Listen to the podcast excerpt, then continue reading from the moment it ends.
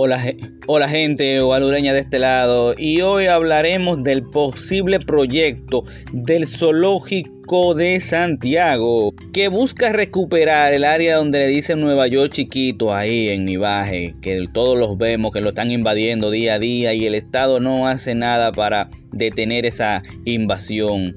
Ocupación como le gusta que digan algunos que son parte del daño. Si hablamos de un zoológico, ustedes saben que va a haber animales enjaulados, ¿verdad? ¿O quién ha ido al zoológico del Bronx? Dígame. Ah, pues qué bueno porque yo tampoco he ido. No lo conozco, solamente lo he visto en video, pero podemos tomar lo bueno de ese zoológico que dicen que tienen los animales en un hábitat natural sin jaula.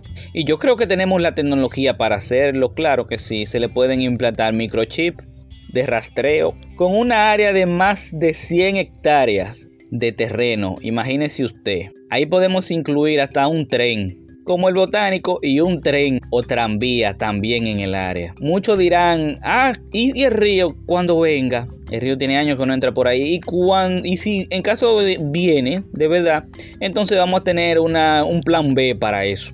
Lo que sí tenemos de seguro es que si no sacamos Nueva York chiquito rápido, de ahí ellos van a quedarse con eso.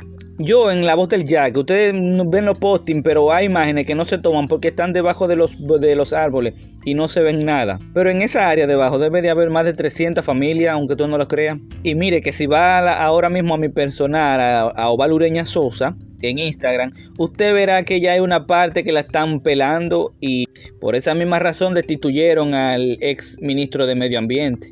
Pero yo no voy a entrar en esos detalles. En fin, con este proyecto lo que buscaríamos es resolver eso de una vez por todas y que el área no siga siendo explotada y pelada como la vemos en el satélite e imágenes que hemos visto por ahí.